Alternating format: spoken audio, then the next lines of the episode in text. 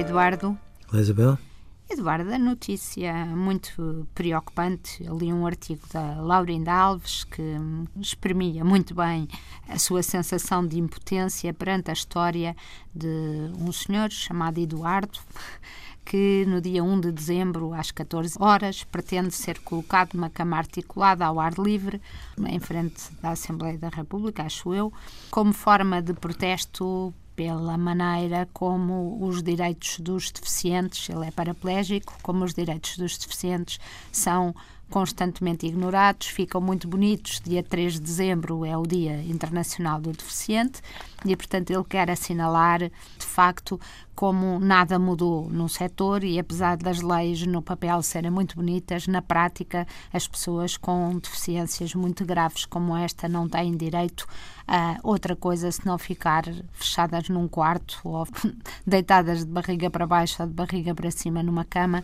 sem direito a um assistente pessoal ou alguém que as ajude a ter uma vida. Ele diz que vai ficar ali até um, quer, quer morra, quer com as consequências que tenha, a não ser que o Primeiro-Ministro, o Presidente da República e o Ministro do Trabalho, da Solidariedade e da Segurança Social tratem diretamente dele. Portanto, das duas, uma, ou, ou, ou, desiste, ou vai haver aqui este fim de semana, não sei o quê. Se um reality show, de alguma maneira, pela televisão em direto com as televisões, se. não sei. E eu queria pedir a sua opinião. É que é muito difícil entre, entre as pessoas serem de facto heroicas por as suas causas, não é? Estarem dispostos a morrer por elas. E esta, a Laurinda Alves diz com razão que as pessoas tendem a ridicularizar um bocadinho estes. Uh, estes gestos uh, e o sofrimento dos outros numa forma, num, ah, chamar louco é uma forma de não encararmos o sofrimento que estas situações uh, acarretam e, e, como de facto o Estado e nós todos estamos tantas vezes de braços cruzados perante elas. Isabel, hum, eu, eu entendo que há circunstâncias em que o desespero leva as pessoas a terem um conjunto de comportamentos que que em condições normais não teriam. Sim, é, o título é, é por desespero, Sr. Ministro, do artigo da Sr. Primeiro-Ministro e que nestas circunstâncias têm a visibilidade que mereciam em todas as circunstâncias, eh, com a esperança, imagino eu, que essa visibilidade crie o embaraço aos responsáveis que os faça estar mais atentos e mais eh, seriamente empenhados na resolução da vida destas pessoas, que são vidas horríveis, em que no fundo estão num desamparo absoluto e por mais que as boas intenções, nomeadamente em datas-chave, eh, digam que eles têm os mesmos direitos e têm, eh, nomeadamente, o direito a ter uma vida tão normal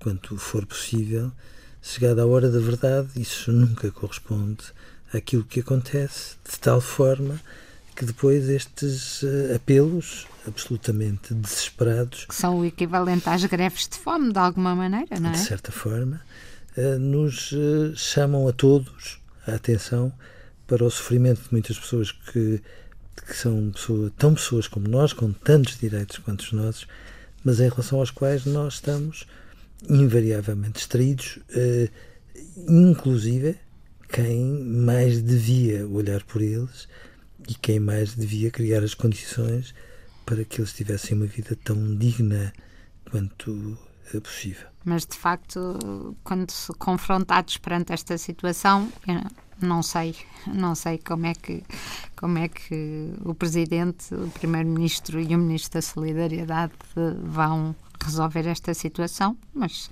se calhar eram muito corajosos se, se a resolvessem como ele pede. Oh, Isabel, pelo menos que tivessem a humildade de, quando é o caso, de assumirem que não foram tão lestos entre o anúncio de determinadas medidas e as condições que as tornam viáveis, um, eram, era, era, ficava-lhes bem que pedissem desculpa e que de alguma forma reparassem aquilo que não fizeram quando deviam ter feito. Adeus, Eduardo. Adeus, Isabel.